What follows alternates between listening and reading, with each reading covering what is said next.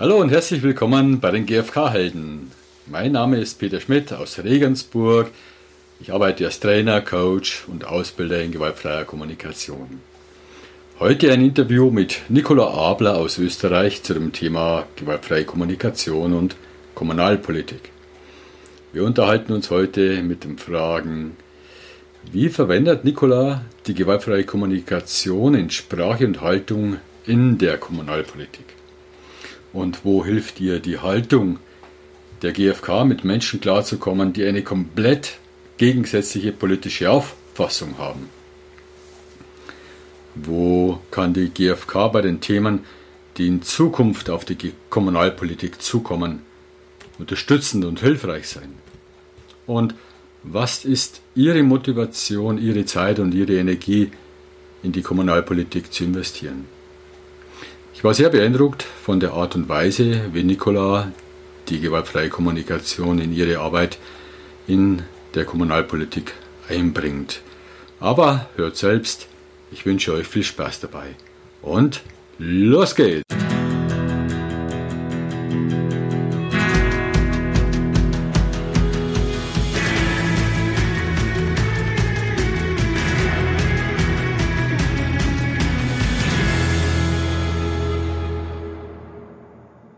Hallo Nicola, grüß dich. Ich freue mich total, dich zu sehen und mit dir zu sprechen. Herzlich willkommen erstmal. Hallo Peter, ja, ich freue mich auch total. Danke für die Einladung zu diesem Interview. Ja, heute mal wieder in Österreich. Ist in der Nähe von Linz. Kremsreiter heißt die Gemeinde, Oberösterreich, nicht so weit von Passau weg. Kremsmünster? Ja. Und heute das Thema gewaltfreie Kommunikation und Kommunalpolitik. Ja. Okay. Bevor wir inhaltlich starten, magst du kurz mal erzählen, wie du zur gewaltfreien Kommunikation gekommen bist und wann das war? Ja, gern. Ähm, 2003 bin ich auf die gewaltfreie Kommunikation gestoßen und seither hat sie mich auch nicht mehr loslassen. Der Auslöser waren damals unsere beiden Jungs, also ich bin verheiratet mit Thomas und wir haben zwei Buben, den Michael und den Florian, unsere Söhne. Die waren damals noch recht klein und ihr junge Mutter und die haben, wie man bei uns in Tirol, wo wir ursprünglich herkommen, so schön gesagt, fetzt und gestritten, was das Zeug halt. Und das hat mich massivst gefordert. Und ich war auch sehr oft sehr überfordert und einfach nicht in der Lage, das in einer Art zu handeln, wie ich mir das gewünscht habe. Und da habe ich mich auf die Suche gemacht und bin über jemanden, der mich recht inspiriert hat, damals war ich noch in der Umweltbewegung wirklich viel tätig, äh, der mir das Buch von Marshall Rosenberg empfohlen hat. Äh, und ich mir gedacht habe, ja, interessiert mich, lese ich mal durch, habe das Buch gelesen und hat mich dann auch sehr gepackt das war dann der Einstieg. Ich habe es dann mein Mann gegen den Thomas und wir haben dann relativ kurzfristig entschieden, wir machen da miteinander uns auf den Ausbildungsweg und ja, seither sind wir damit beschäftigt, bin ich damit beschäftigt und seit 2006, also drei Jahre später dann, habe ich gemeinsam mit dem Thomas entschieden, dass wir auch die gewaltfreie Kommunikation gemeinsam weitergeben wollen und habe mich dann auf den Trainerweg begeben und äh, bin mittlerweile oder schon lange Trainerin beim Deutschen Fachverband für gewaltfreie Kommunikation als anerkannte Trainerin.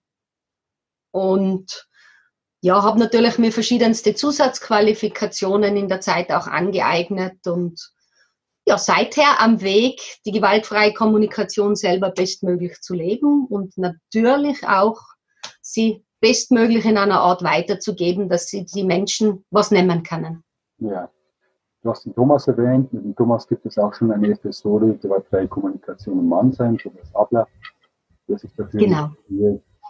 Was waren denn, also du hast gesagt, die Kinder, das war das Hauptthema. Was waren sonst deine Herausforderungen so vor der gewaltfreien Kommunikation und was hat sich durch die gewaltfreie Kommunikation danach verändert?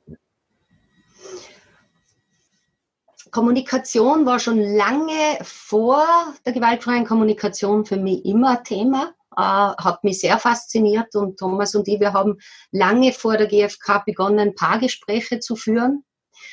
Äh, ich glaube, dass ich deswegen äh, schon lange vorher den Hang zur Kommunikation gehabt habe, weil ich darin erkannt habe, dass das für mich ein Schlüssel ist, äh, in der mitmenschlichen Begegnung einfach mehr Werkzeug zu haben. Ich habe, äh, sage ich jetzt einmal, äh, nicht leichte Kindheit und Jugend hinter mir und daraus entstanden einfach auch einen gewissen Zugang zu Konflikten oder auch zu ja, Begegnungen mit Menschen, die mich einfach wirklich gefordert haben. Ja. Und jetzt gerade Konflikte, das war so was, denen bin ich mit allen mir zur Verfügung stehenden Mitteln aus dem Weg gegangen, äh, weil sie mir einfach massivst überfordert haben. Ja.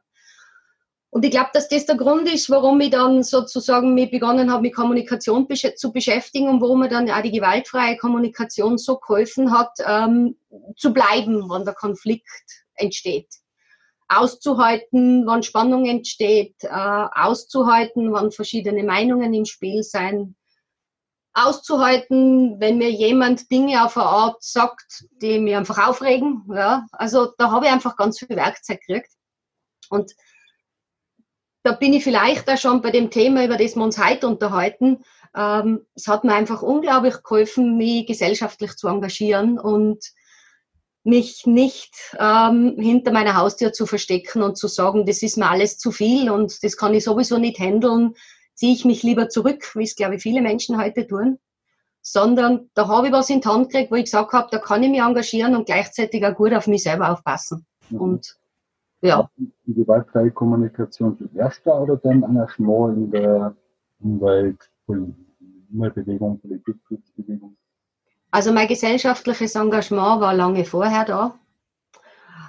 Ich habe schon in meiner Jugend mich engagiert in verschiedensten Bereichen. Äh, ich war lange im Umweltbereich tätig, habe dort lang vor der gewaltfreien Kommunikation begonnen, Vorträge zu halten und zu beraten. Äh, und immer wieder bin ich an Punkte gekommen, wo ich für mich gemerkt habe, da ist jetzt Engagement gefragt und da will ich was tun. Und natürlich bin ich dann dadurch in Spannungsfelder geraten, die manchmal enorm viel Energie gekostet haben und manchmal auch überfordernd waren. Und insofern ähm, bin ich wirklich froh, dass da dieses Werkzeug gekommen ist. Ich bin mir sicher, dass es auch viele andere Werkzeuge gibt. Die gewaltfreie Kommunikation ist auch nicht mein einziges Werkzeug. Also ich habe schon einiges an Bord gehabt vorher. Nur sie ist für mich so ein Schlüsselwerkzeug geworden, das halt den Alltag halt schon leichter bewältigbar macht und vor allem mir auch ermöglicht, ja, mich in Spannungsfelder hineinzusetzen. Mhm. Und wie kam das dann dazu, dass du dich im Gemeinderat Krems, Krems Münster, genau, engagiert hast. Ich habe gelesen 2006. Seitdem bist du schon Gemeinderat, Gemeinderätin. Ja. Und du bist parteilos. Und du hast ja. dann da reinzugehen. Was, was war die Motivation da, damit zu machen, dich zu engagieren? Ja, das ist eine spannende Geschichte. Bin mir nicht sicher, ob sie sozusagen so gut ist zu erzählen, aber ich erzähle sie trotzdem, äh, weil sie einfach so schön sagt, wie, wie manchmal die Zufälle so spielen. Also damals äh, sind unsere Kinder gerade in die Schule gekommen, beziehungsweise unser Älterer, der Michael. Und es gibt eine Volksschule bei uns im Ort, die so eine Mischung aus klassischer Pädagogik und neuer Pädagogik ähm, verwendet hat. Es hat da eine Lehrerin gegeben, die mich sehr, sehr ähm, begeistert hat und beeindruckt und wo ich mir gewünscht habe, meine Kinder sollen dort in die Schule gehen. Und das war damals nicht so leicht. Und ich habe versucht, unsere Kinder in diese Schule zu bringen. Und bei uns gibt es die sogenannten Schulsprengel und du kannst dir nur begrenzt aussuchen, wo deine Kinder in die Schule gehen. Und unser damaliger Bürgermeister hat mir dann äh, gesagt, dass das nicht möglich ist äh, weil wir woanders zugeteilt sind. Und hat dann mehr oder weniger gesagt, vielleicht können wir was machen, wenn du bereit bist, mit in die Gemeindepolitik zu kommen. Und ich weiß das noch wie heute, das ist schon lang her. Ähm, ich habe mir das dann damals angekocht und gesagt, okay, da denkt er jetzt mal drüber nach. Äh, gleich entscheide ich das sicher nicht. Ich schlafe eine Nacht drüber und dann melde ich mich. Und in dieser Nacht habe ich dann wirklich viele befragt äh, und natürlich mit mir selber gerungen, weil natürlich war das für mich eine Form von klassischer Erpressung, sage ich jetzt einmal, so habe ich es damals empfunden.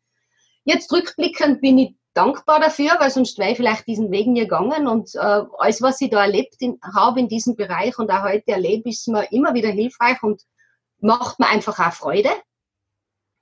Und ich habe halt dann damals entschieden, okay, diese Sache ist mir so wichtig und wenn das mein Beitrag sein kann, damit ich dafür sorgen kann, dass meine Kinder eine Form von Erstbildung kriegen, in der ich größeres Vertrauen habe als vielleicht in andere, äh, dann gut, dann mache ich das, dann lasse ich mich auf das ein. Für mich war aber klar, Parteipolitik interessiert mich nicht. Das habe ich immer schon gewusst. Und habe ihm dann gesagt, habe gesagt, ich bin bereit, dass ich mich mit engagiere für mich ist wichtig, dass akzeptiert wird, dass ich nicht Mitglied dieser Fraktion werde. Und er hat damals zugestimmt und gesagt, gut, dann probiere ich es. Und da bin ich hängen geblieben. Ja. Das heißt, du bist jetzt seit 13 Jahren in der Gemeindepolitik, Kommunalpolitik. Der Ort Grenzmünster hat so 6500 Einwohner, nur dass andere, die dazuhören, das ein, ordnen können. Was ist aktuell so dein Aufgabenbereich? Was machst du gerade konkret in der Politik? Aktuell ist mein Aufgabenbereich, dass ich Umweltobfrau bin in unserer Gemeinde. Das heißt, ich leite den Umweltausschuss. Das ist ein Untergremium des Gemeinderats. Es gibt mehrere Untergremien und einer davon ist eben dieser Umweltausschuss und den leite ich und koordiniere. Und ähm, mein Thema im Bereich der Politik war immer schon der Umweltschutz. Und das, ich stehe für dieses Thema, seit ich damit gekommen bin. Und gleichzeitig bin ich mittlerweile auch äh, Mitglied im Gemeindevorstand. Das ist sozusagen äh, auch ein Entscheidungsgremium, das in der Hierarchie über, oberhalb des Gemeinderats steht und unterhalb des Bürgermeisters. Und das sind so meine Haupttätigkeitsfelder im Bereich der Politik. Was, mhm. was mich natürlich interessiert, inwieweit das die gewaltfreie Kommunikation jetzt in der Kommunalpolitik hilfreich ist oder was, die, was du dort damit machst und so weiter. Bevor wir darauf zu sprechen kommen, was sind denn die größten Probleme in der Kommunalpolitik? Größten Herausforderungen? Mhm, mhm. Ähm, mir ist natürlich wichtig, dass sie gleich vorausschickt, dass das natürlich mein Blick ist, ja, den ich da schilder, äh, weil ich mir sicher bin, dass es viele Blicke drauf gibt. Ja. Aus meiner Sicht, äh, die größten Herausforderungen sind,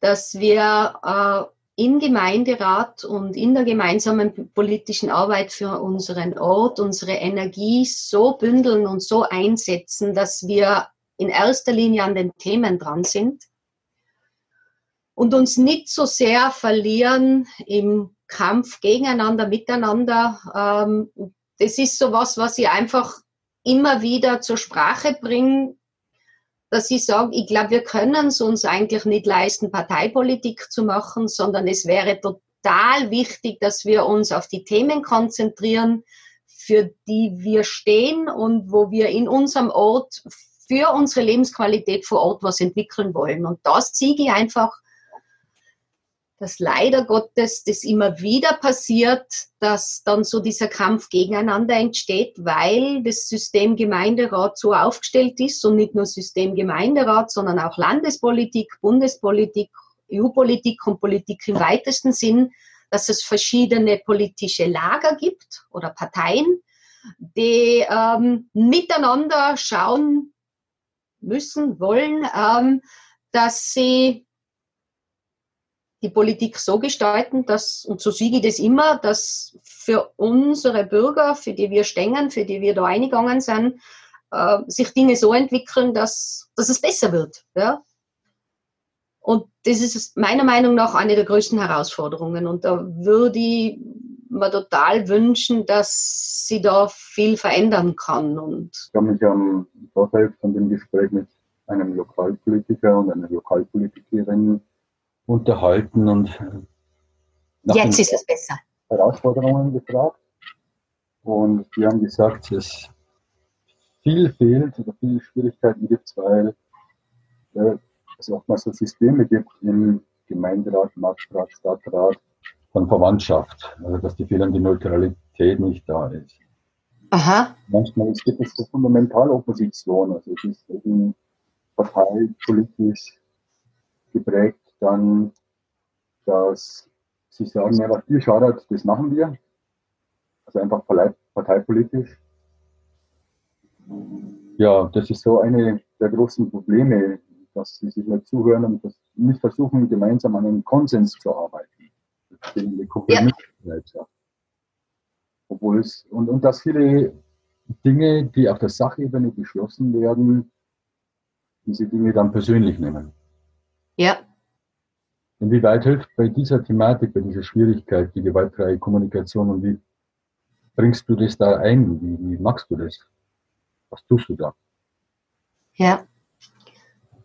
Erstens kann ich das, was du gesagt hast, nachvollziehen. Das kann ich auch bestätigen, dass das mitwirkt. Ja. Was mache ich da mit Hilfe der gewaltfreien Kommunikation? Ähm, das sind mehrere Dinge, die mir helfen. Was mir als erstes hilft, äh, ist, dass ich von vornherein in einer gewissen neutralen Position hineingegangen bin, indem ich sage, ich bin parteifrei. Ja?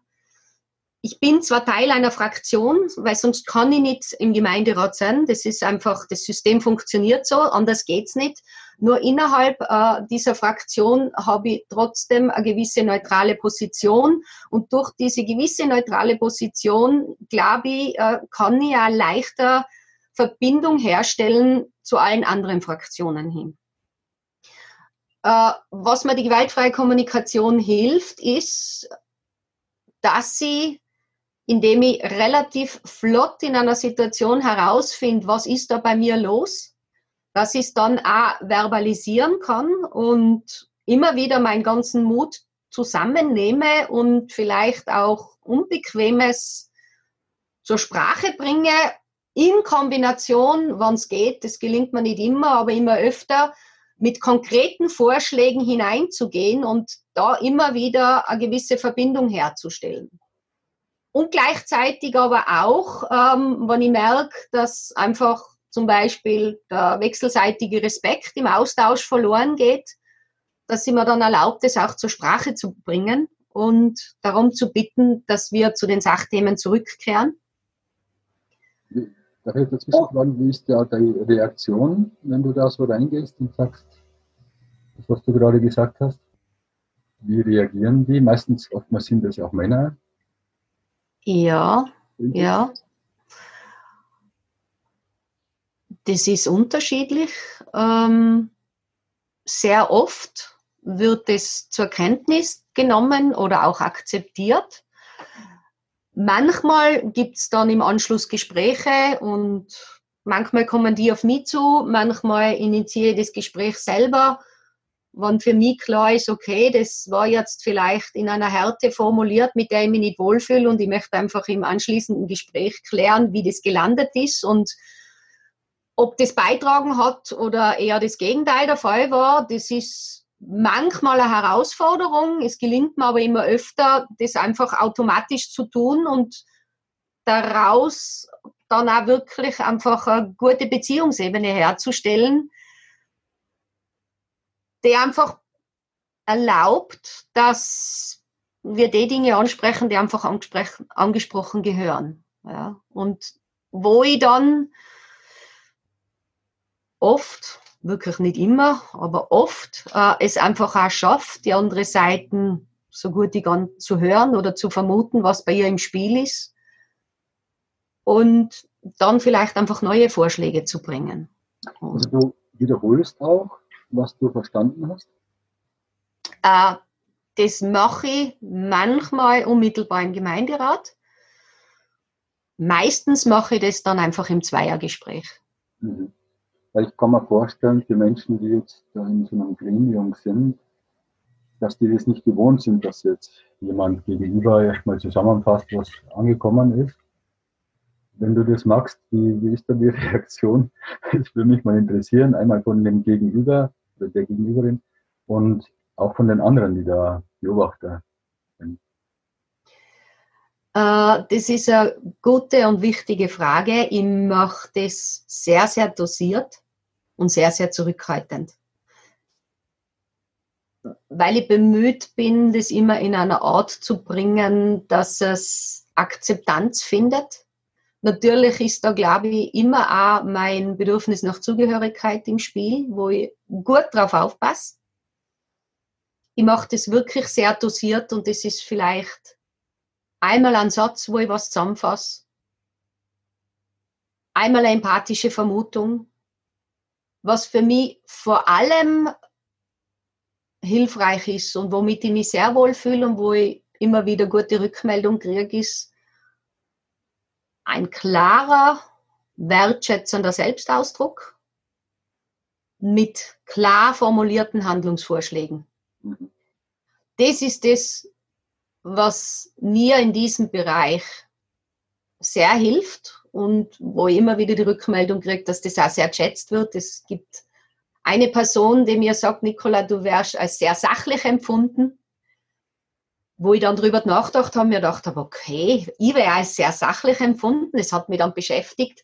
Ich glaube, dass dieser klare, doch auch wertschätzende Selbstausdruck mit konkreten Vorschlägen, was getan werden kann oder was ich jetzt gern hätte oder was ich vorschlagen möchte, dass das der Punkt ist, der da als sachlich empfunden wird. Ja.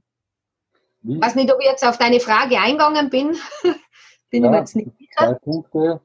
Einmal, was ich herausgehört habe, du versuchst eine gute Balance zwischen der Sprache der gewaltfreien Kommunikation und da eher zurückhaltend, sodass eine Akzeptanz da ist, mit dem, wie du dich ausdrückst und es angenommen werden kann und ja. gleichzeitig also eine innere Haltung zu haben und diese innere Haltung dann nicht sprachlich so auszudrücken, aber die Botschaft kommt trotzdem so an, wie es gemeint ist, weil deine Haltung dahinter ist.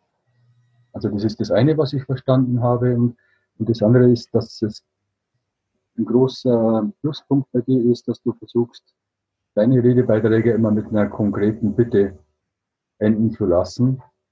Und da taucht bei mir gleich die Frage auf, ich, ich tue mich da manchmal schwer, wenn ich in einer Diskussion bin, im Meinungsaustausch, dass ich dann anschließend gleich schon so klar bin, dass ich eine klare Bitte formulieren kann, die ziemlich konkret ist.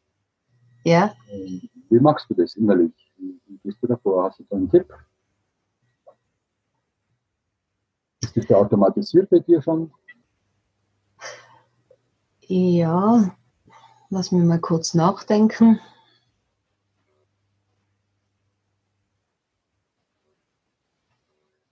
Glaube, dass das auf eine gewisse Art und Weise bei mir schon automatisiert ist, vor allem jetzt in diesem Bereich, dass das für mich einfach ein wunderbares Trainingsfeld dafür auch ist und äh, mir das dadurch immer leichter fällt. Ja. Hm, kann ich da einen Tipp geben?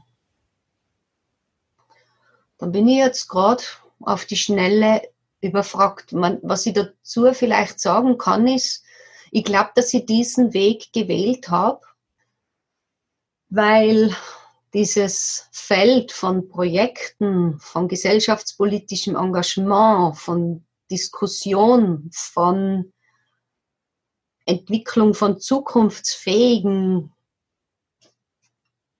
ja, Aktivitäten oder einen zukunftsfähigen Zugang. Ich bin so lange in diesem Feld schon tätig und ich glaube, ich beobachte dieses Feld schon so lang, dass ich daraus wirklich das gelernt habe, dass ich die, Ener die Energie einer Gruppe wirklich möglichst wertschätzen möchte, indem ich sie nicht strapaziere damit, dass sie offene Dinge hineingebe. Ja, das habe ich da gelernt. Ja? Und das, glaube ich, unterstützt auch, dass wir in diesem Spannungsfeld ein Stück weit weiterkommen. Ja? Was nicht heißt, dass ich das nicht schätze, dass oder mehr und mehr schätzen lerne in anderen Bereichen. Das ist aber definitiv außerhalb des kommunalpolitischen Bereichs.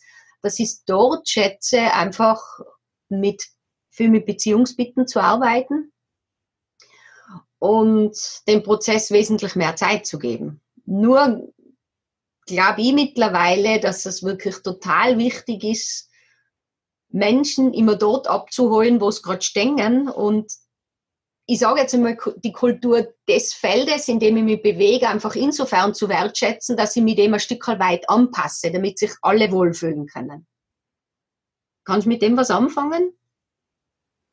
Ja, ich denke schon. Hm, bei den Bitten möchte ich gerne einhaken. Also es gibt ja, ja. Bitten und für die Zuhörerinnen, die das nicht so kennen, die Unterscheidung, dann ist die konkrete Handlungsbitte, mein Vorschlag ist das und das passt das äh, die andere Bitte, bitte um Rückmeldung. Also ich bin dann angekommen und wie, wie geht es Ihnen damit mit einem Vorschlag? Bitte, bitte. Und diese zwei Beziehungsbitten, die verwendest du auch in der Kommunalpolitik?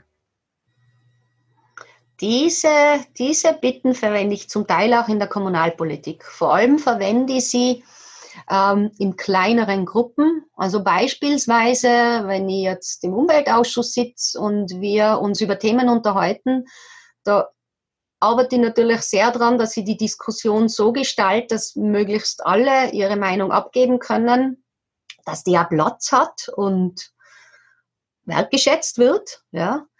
Und in diesem Bereich, äh, wenn ich Diskussionen moderiere oder koordiniere oder mir ausdenke, wie kann das am besten passieren, dort äh, finden solche Bitten auch ihren Platz.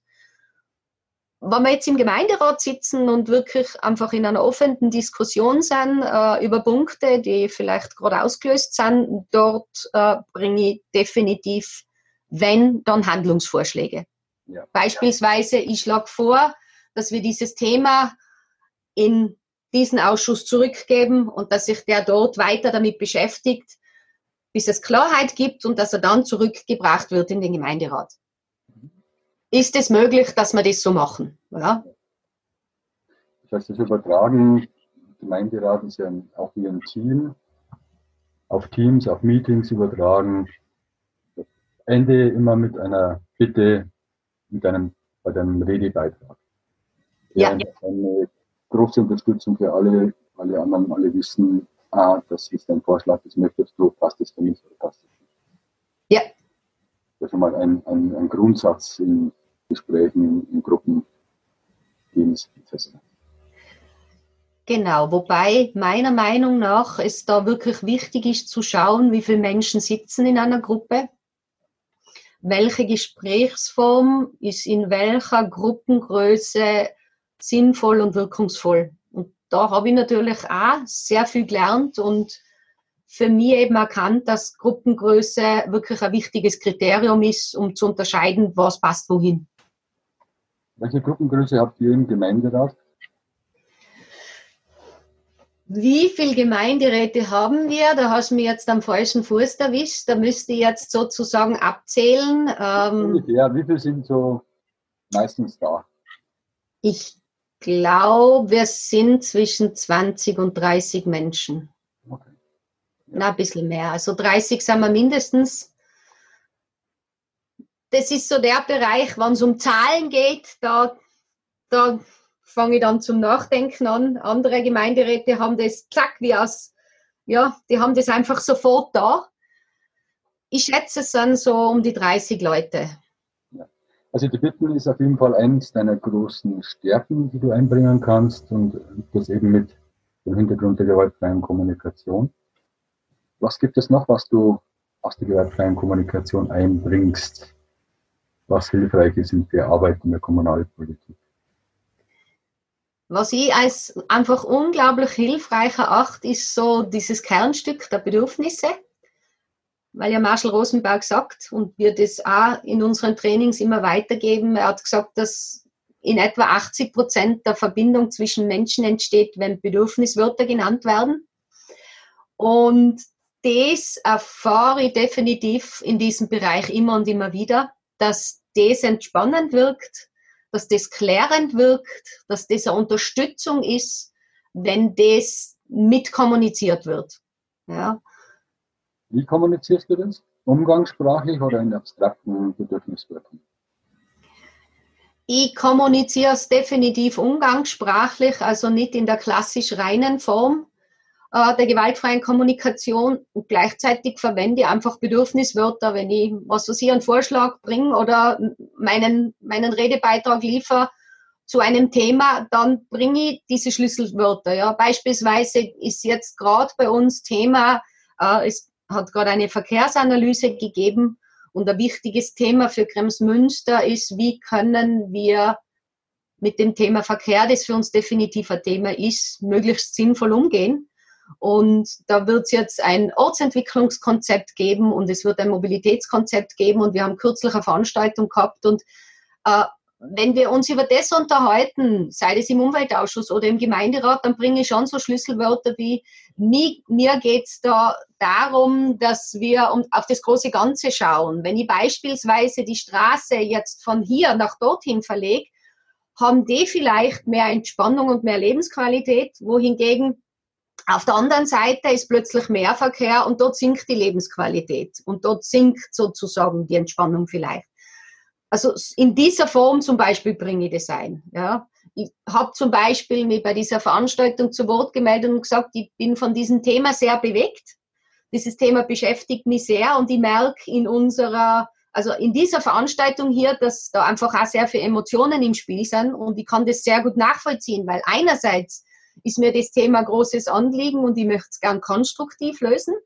Und andererseits möchte ich auch sagen, dass ich selbst Betroffene bin, wenn wir von dieser Straße reden, weil die fährt bei uns vorbei und seit wir in unserem Haus eingezogen sind, hat sich der Verkehr verdoppelt. Ja? Und ich möchte es ja, auf einer breiteren Basis anschauen und möglichst alle Beteiligten äh, berücksichtigen. Ja? Also da, wenn du mir jetzt reden hörst, sind Bedürfniswörter auf umgangssprachliche Art drinnen, aber nicht in der rein klassischen Form. Ja. Und du sagst, es geht bei vielen, die da teilnehmen, auf Resonanz. Also die können gut was anfangen damit. Das bringt die etwas ja, sachlicher vielleicht sogar und dadurch konstruktiver trägt dazu bei, das konstruktiver zu, anzugehen und zu betrachten.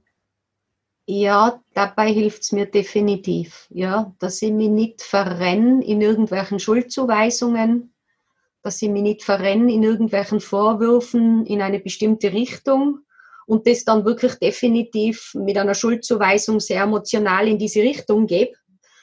Davor schützt es mich und da bin ich wirklich sehr, sehr froh drum, weil ich glaube, dass es wirklich wichtig ist, dass wir lernen, konstruktive Wege des Miteinanders da zu finden, weil wir haben wirklich viele Themen zu bedienen und zu bewältigen. Ja? Und da braucht es diesen konstruktiven Zugang. Und da hilft die GfK meiner Meinung nach sehr. Ja. Bringst du die Einwandfrage mit rein aus dem systemischen Kondensieren? Oder gibt es einen Einwand zu diesem Vorschlag?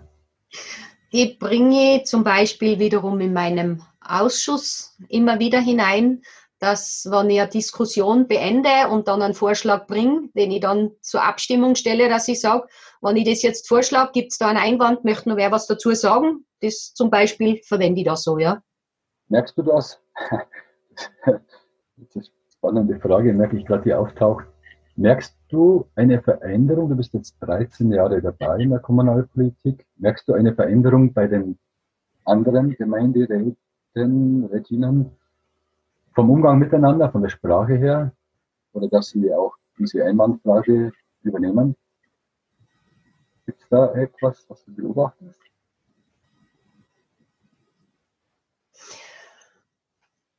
Die Einwandfrage verwenden Sie nicht. Das war sie gleich. Bemerke ja Veränderung bei diesen anderen Gemeinderäten. Also es ist so, dass einige noch da sind, die schon da waren, wie ich begonnen habe. Viele sind neu dazugekommen. Also das mischt sich immer wieder neu. Ja, zum Beispiel in der Kommunalpolitik haben wir diese sechs Jahre Periode und da ist dann oft nach sechs Jahren ein großer Wechsel drinnen. Gleichzeitig gibt es schon einige Menschen, die einfach äh, vom Beginn an nach wie vor mit dabei sind. Ob ich jetzt bei denen eine Veränderung bemerke, ähm,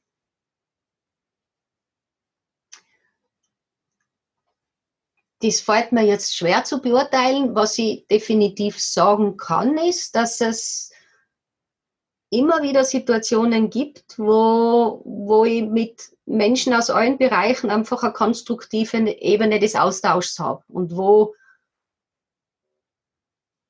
ja, man, wenn ich jetzt unseren Bürgermeister hernehme, der hat mir ja schon manchmal gefragt, so Nicola, wie kann ich das gewaltfrei kommunizieren? Wie, wie würdest du das jetzt sagen? Ja, wenn ich da jetzt den Fall schilder, ähm, sag mal, wie, wie sagst du das? Ja, also solche Fragen kommen zum Beispiel, weil ja. der zum Beispiel schon an einem Training von uns teilgenommen hat. Also wir sind tatsächlich eingeladen worden von unserer Gemeinde, für die ganze Gemeinde ein Training zu machen und da war er dabei also solche Fragen kommen oder von unserem Vizebürgermeister, der natürlich auch weiß, was ich mache, der sagt dann, Nicola, war das jetzt friedisch? Ja?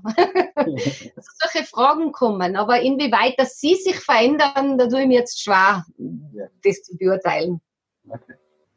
Ähm, gibt es sonst noch etwas, was du von der gewaltfreien Kommunikation, von den Werkzeugen ja, verwendest, anwendest, mit einfließen lässt? Von der Haltung her oder auch vom, vom sichtbaren Verhalten? Ähm, ich glaube, dass es einfach was, was mich da immer wieder bewegt, ist, dass ich stark darum bemüht bin, immer wieder auch diese Haltung im Hintergrund zu leben. Und da habe ich natürlich viele, viele, viele Gelegenheiten, ähm, das anzuwenden. Und ein Beispiel ist vielleicht, ähm, es gibt eine Fraktion, deren Namen ich nicht nennen will, weil da bin ich immer sehr vorsichtig geworden, die mich sehr fordert, immer wieder, einfach von ihrer politischen Haltung her. Äh, und die handelnden Personen im Gemeinderat, äh, mit denen habe ich natürlich viel zu tun und da gibt es einen Ausschuss, mit dem ich begonnen habe, zusammenzuarbeiten. Und da hilft mir die Haltung der gewaltfreien Kommunikation, immer wieder offen zu bleiben und einfach empathisch zuzuhören und die Sichtweise dieser Person zu hören, auch wenn das in einer Art mir transportiert wird, wo ich natürlich immer wieder viele Auslöser habe. Ja. Und wo du, wo du etwas hörst, wo du persönlich angetriggert bist. Genau.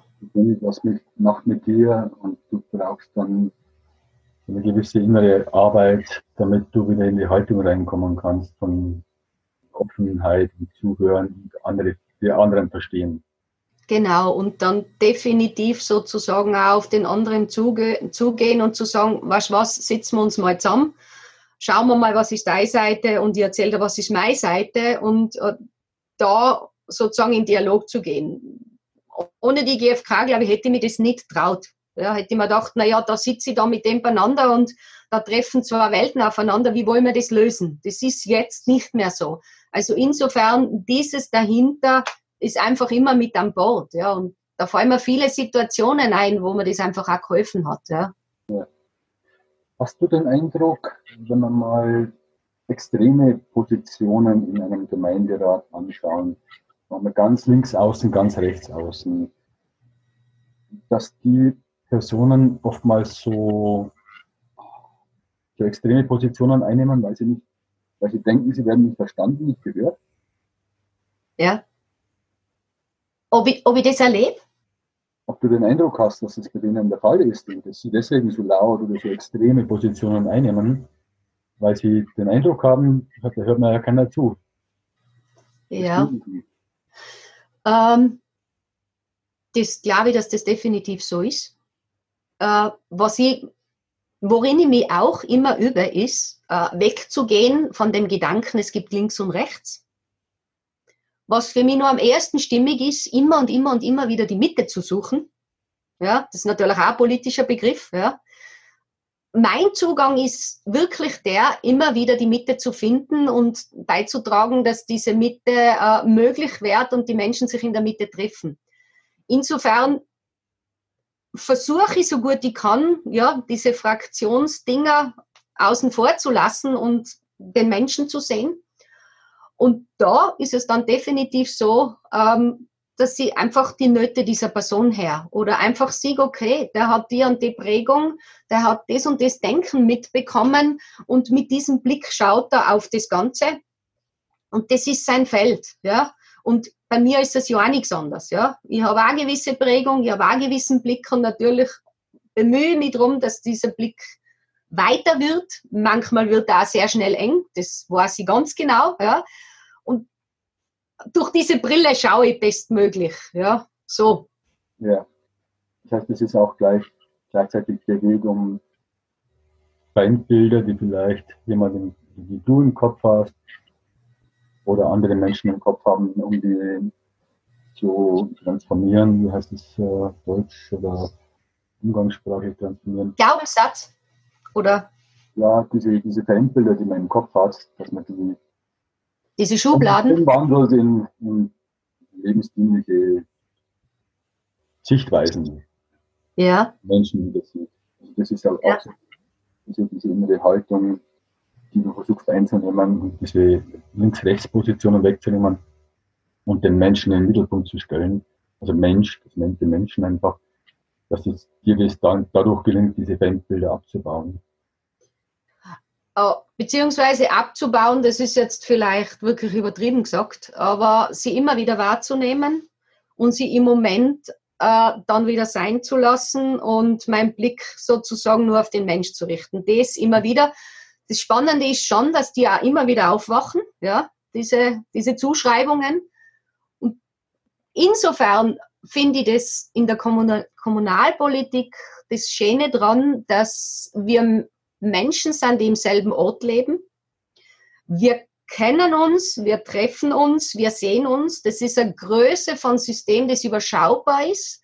Im Notfall kann ich, wenn ich äh, da jetzt wirklich ein großes Problem habe, äh, mich aufs Radl setzen und den daheim besuchen und sagen, du hoch zu, reden wir drüber. Oder zu ihm sagen, treffen wir uns in unserem Café bei Negelseher oder beim Schleier sitzen wir uns zusammen, äh, um da einfach einen Weg zu suchen. Das ist, das ist das Positive an Kommunalpolitik, das ich so schätze. Das ist einfach, ja, so dieser Begriff small is beautiful. Da gibt es ja diese Aussage vom Leopold Kohr. Der hat ja auch ein Buch geschrieben. Das gefällt mir sehr gut. Äh, kleine Systeme, die überschaubar sind, die machbar sind und wo, wo Menschen in einer Art beieinander sind, wo man immer wieder dieses Miteinander auch kreieren kann. Wenn ich das jetzt übersetze auf Landespolitik oder Bundespolitik oder sogar die EU-Ebene, da kommt diese große Anonymität ins Spiel, das, glaube ich, wirklich, wirklich schwierig macht, ähm, damit auf integre Weise zu gehen. Ja? Mhm. Okay. Wie was siehst du für Herausforderungen für die nächsten 10, 20 Jahre auf die Kommunalpolitik zukommen? Ich habe da mal jemanden gefragt, der hat gesagt, Personalmangel, also hier in Bayern, ich komme aus Regensburg, Personalmangel, der demokratische Faktor, wo überall ein Problem wird mit Kita, Schule, Ämter und so weiter. Dann die Lehrstände im Zentrum, dass die großen Einkaufsmärkte draußen die Gewerbegebiete stehen und innen drin wird es leer.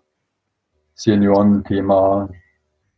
Wie schätzt du das ein, was da die Kommunalpolitik zukommt?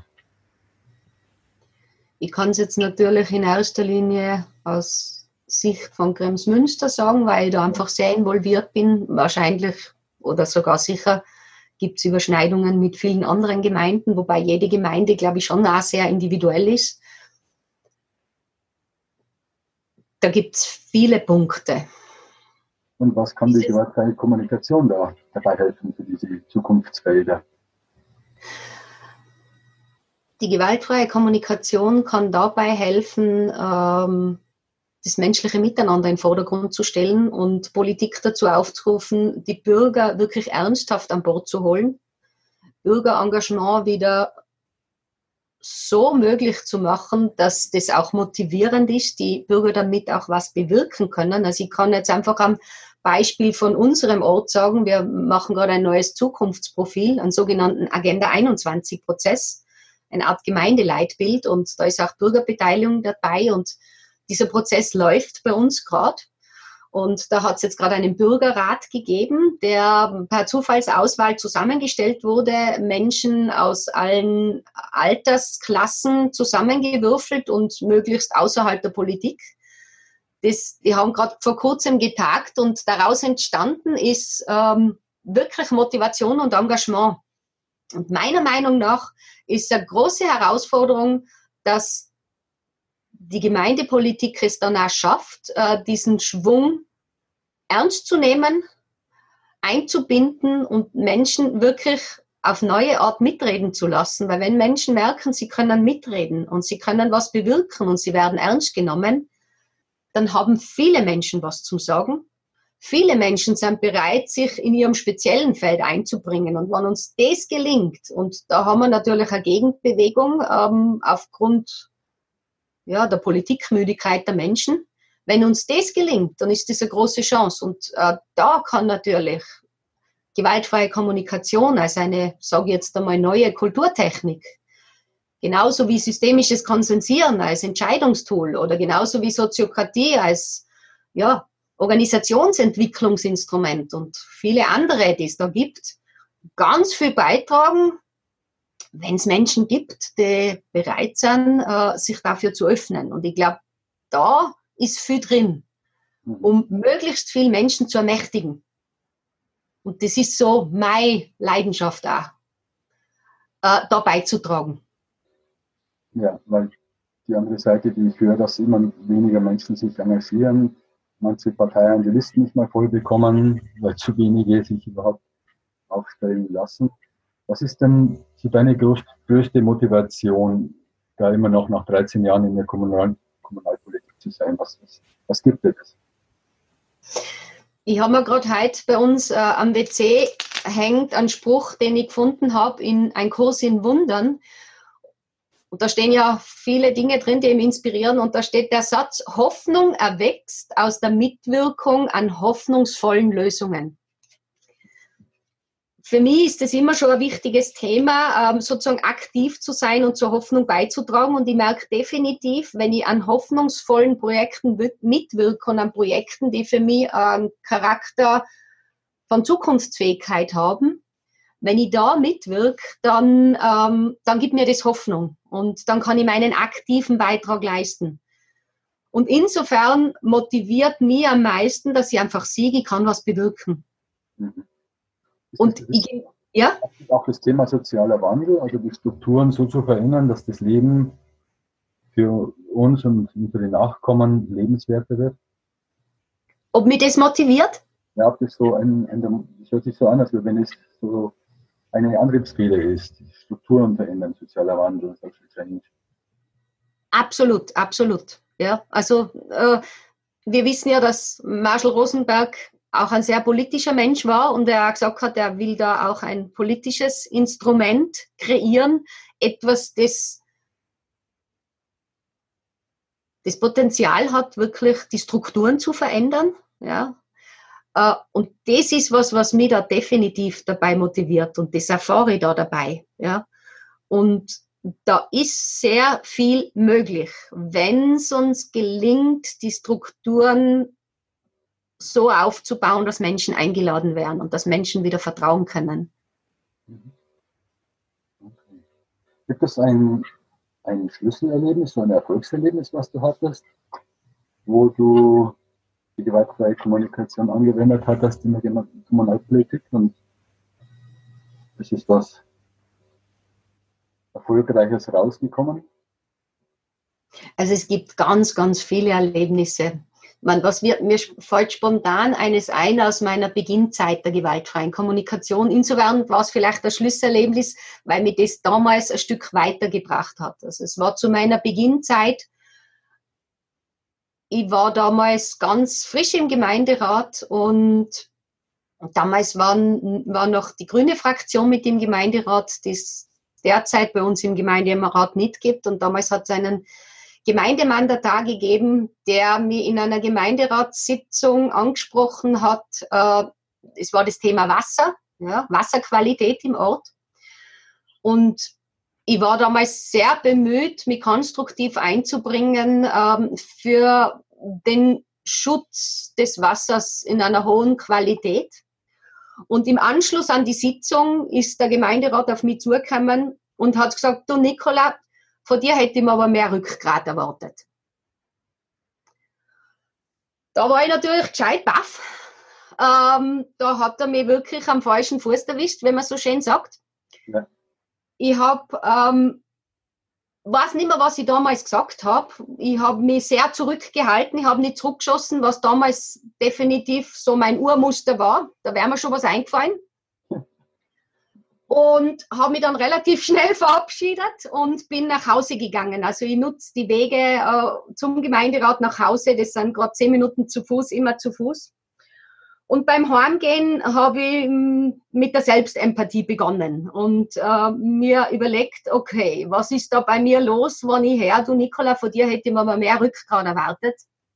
Und es ist mir tatsächlich gelungen, ähm, indem ich mir selber zugehört habe und dahinter gefunden habe, was für mich daran so wichtig ist und welche Gefühle für mich im Spiel sind, relativ schnell diese dieses Drama, das sie aus dieser, mit diesem Auslöser in mir drin entwickelt hat, diese Panik, boah, ich habe da behauptet, wer ich habe kein Rückgrat und definitiv halte ich mich für eine Person, die Rückgrat hat und die genau aus dieser Position sich einbringen möchte, ist mir einfach gelungen, relativ schnell das zu entschärfen mir selber gut zuzuhören, mich wieder zu entspannen, zu sagen, okay, ja, der war halt einfach unglaublich frustriert und hat sich halt gedacht, okay, wenn er das zu mir sagt, dann kann er selber für Entlastung sorgen für sich. Also so habe ich das für mich dann aufgelöst und mir selber auch gut zugehört und, und, und mich selber wieder entspannt und ich habe ihm können dann beim nächsten Mal wieder einfach normal begegnen, sage ich mal. Ja das war damals für mich schon so ein Schlüsselerlebnis, wo ich mir gedacht habe, Gott sei Dank habe ich das, weil sonst äh, würde ich jetzt heimgehen und meine Verteidigung aufbauen und mir überlegen, wie kann ich ihm das nächste Mal eine drüber ziehen. Und ja. genau das passiert ja ständig und das ist aber nicht hilfreich. Ja. ja. Was, welche Tipps hättest du für Menschen, die sich in der Politik engagieren, oder für Social Change unterwegs sind oder die sich engagieren möchten. Gibt es da etwas, was du denen mitgeben möchtest? Vielleicht auch welche, die erst anfangen, sich da zu engagieren?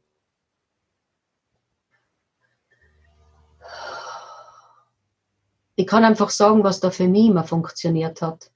Vielleicht funktioniert das dann auch für Sie. Ja. Was mir immer geholfen hat und immer wieder hilft, ist für mich gut zu klären, warum mache ich das? Was ist mein Antreiber? Was ist meine Motivation? Warum ist mir das so wichtig? Also quasi, welche Bedürfnisse erfülle ich mir mit dem, was ich tue? Und da schon dann auch zu schauen, wie kann ich in diesem Kontext auch gut auf mich selber schauen, dass ich mich auch nicht verausgabe. Ja? Wie weit kann ich gehen? Wo ist meine Grenze? Mir ist es wichtig und gleichzeitig brauche ich einen Rahmen. Ja? Wenn ich eingeladen wäre, in einem Projekt mitzumachen, für mich zu schauen, okay, wo sind meine Ressourcen, wie, wie groß kann mein Engagement sein und mir Klarheit zu verschaffen und das auch klar zu kommunizieren. Das ist mein Beitrag bis hierher, mit dem geht's mir gut. Und alles, was darüber hinausgeht, äh, möchte ich von vornherein klar sagen, das ist nicht möglich. Wenn im Rahmen dessen, was ich anbieten kann, das hilfreich ist, dann bin ich gern dabei. Und wenn im Rahmen dessen, was ich anbieten kann, das nicht hilfreich ist, dann mir nur mal gut zu überlegen, wo finde ich einen anderen Weg, mein Engagement also eine, einzusetzen. Eine gute Selbstklärung und dann anschließend, wenn die Selbstklärung ausfällt, dass die Balance nicht mehr stimmt, dann eben auch Grenzen setzen und Nein sagen. Ja. Und ansonsten die Motivation einfach immer wieder bewusst machen, für was tue ich das Ganze hier. Das will ich mir weiter nicht. Genau, um was geht es mir dabei und welche Bedürfnisse erfüllen Sie da für mich und genau. Mhm. Gibt es einen Buchtipp mit freie Kommunikation und Landespolitik oder Kommunalpolitik, Politik überhaupt? Gibt es da etwas?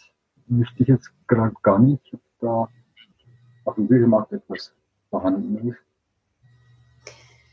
Ich kenne jetzt persönlich kein Buch. Ich kenne viele Bücher, mittlerweile glaube ich nicht mehr alle, weil es gibt ja schon so viele in unserem Bereich, der sich rein mit Politik beschäftigt. Es gibt meiner Meinung nach schon viele Bücher, die in diese Richtung deuten. Also ein Buch, das ich sehr einschneidend finde und das auch schon in die Politik hineinreicht, auch ist Wieder den Gehorsam von Arno Grün, der da einfach so schildert, wie wichtig es ist, dass wir aufstehen und einstehen für die Dinge, die wichtig sind und zu wissen, wie viele Hürden auf dem Weg, dass es da für uns gibt. Ja. Und ich finde einfach Marshall Rosenbergs Bücher, sein Hauptbuch, aber auch die Sprache des Friedens sprechen, aber auch das Buch, sein Interviewbuch mit der Gabriele Seils, ja. da ist ja sehr viel Politik drinnen, ja, wo er einfach immer wieder die Strukturen einbringt und wo er von verschiedensten Beispielen erzählt, wo er Menschen einladen hat können. Ja? Also ich finde, das sind beide sehr politisch irgendwo. Ja. Okay. Gibt es noch einen Filmtipp für die Kommunalpolitik? Das wird wahrscheinlich schwierig werden. Einen Filmtipp? Ja. Oder ein Film, der dich sehr berührt hat, sehr bewegt hat, inspiriert hat? Ein Film, der mich sehr bewegt hat, ähm, mit meinem Engagement nicht auch zu hören, aufzuhören, auch in der Politik, aber nicht nur. Ich bin ja auch im örtlichen Umweltforum tätig schon seit langer Zeit und auch in anderen Ehrenamtsprojekten. Ein Film, der mich da sehr erinnert dran, ist der Film Tomorrow, mhm. wo Menschen durch die Welt reisen und für sich feststellen, dass es wirklich, wirklich wichtig ist, dass ganz viele Menschen aufstehen und für das einstehen, um unseren Planeten zu schützen und für die nächsten Generationen sicherzustellen. Mit aller Herausforderung, die wir dabei haben und mit aller Ungewissheit, ob das auch gelingen kann. Ja, werde ich verlinken. Zum Ende gibt es noch so eine Lebensweise, irgendwas, was dir, ja, was für dir fundamental ist, so eine Erkenntnis, die du bis jetzt in deinem Leben gefunden hast, die dir extrem wichtig ist. Leitsatz, Leitstern.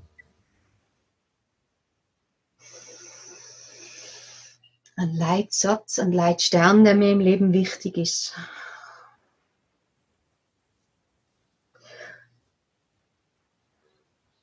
Ich glaube, es gibt da viele Dinge. Ich habe jetzt nichts ganz Konkretes parat, was für mich aus dem Bereich der gewaltfreien Kommunikation auch kommt und was meine tägliche Erfahrung ist. Wenn es mir gelingt, die Verbindung zwischen mir und meinem Gegenüber an die erste Stelle zu setzen, dann ist es immer hilfreich. Also die Absicht. Die Absicht auf Verbindung, auf Kontakt. Mir immer und immer wieder in Erinnerung zu rufen, was nicht heißt, dass ich das immer kann. Nur wann ich mir in Erinnerung rufe und mir dazu entscheide, dass ich glaube, ich keine Situation kenne, wo es mir nicht hilfreich gewesen wäre. Ja. Das war die letzte Frage und irgendwie ich habe den Eindruck, ich möchte noch eine Frage stellen. Gibt es irgendwas, was du noch sagen möchtest? Ja, danke Peter für dein Interesse an diesem für mich doch sehr persönlichen Feld, in dem ich mich bewege seit vielen Jahren. Und die Fragen, die du mir gestellt hast, haben mir Freude gemacht, haben mich selber nachforschen lassen, haben mir vielleicht auch manches noch klarer gemacht, warum ich was mache oder was auch nicht. Ich merke auch, dass ich gerade sehr motiviert und bewegt bin und einfach auch große Freude an unserem Gespräch gehabt habe. Und ich finde es auch voll schön, dass dich das Thema interessiert und du dieses Thema auch in den Bereich der gewaltfreien Kommunikation eintragen möchtest und du das als wesentlich und wichtig erachtest. Das merke ich, das berührt mich gerade auch recht. Ja. Danke. Gerne. Ich habe eine sehr politische Familie. Mein Vater war lange im Marktwerk als Ehrenmitglied, äh, Ehrenbürger, mein Bruder ist Bürgermeister und so weiter. Oh. Also ich bin politisch auch aufgewachsen und von daher ist das auch ein Thema, was mit mir was zu tun hat. Und ja, viele Menschen sind vielleicht auch politisch engagiert oder wollen sich politisch engagieren. Ich habe gehört, ich habe mich am Wochenende mit der Christina Löbel aus Österreich unterhalten. Okay. Es gibt auch einen Gesprächskreis. Ja, ja, ja. Ich vernetze das auch, falls jemand da Interesse hat. Und verlinkt es. Ja, und vielen Dank, dass du äh, dich bereit erklärt hast, das Interview mitzumachen. Ich fand es total spannend und äh, habe auch sehr viel Respekt von dem, wie du deine Haltung lebst und wie du da eintrittst für dich und was du da tust und wie du es magst. Und danke. Danke, Peter. danke. Ich freue mich, wenn wir uns wieder persönlich sehen. Ja, das ist für mich auch so. ja. Mach's gut. Du auch, danke. Ciao. Ciao.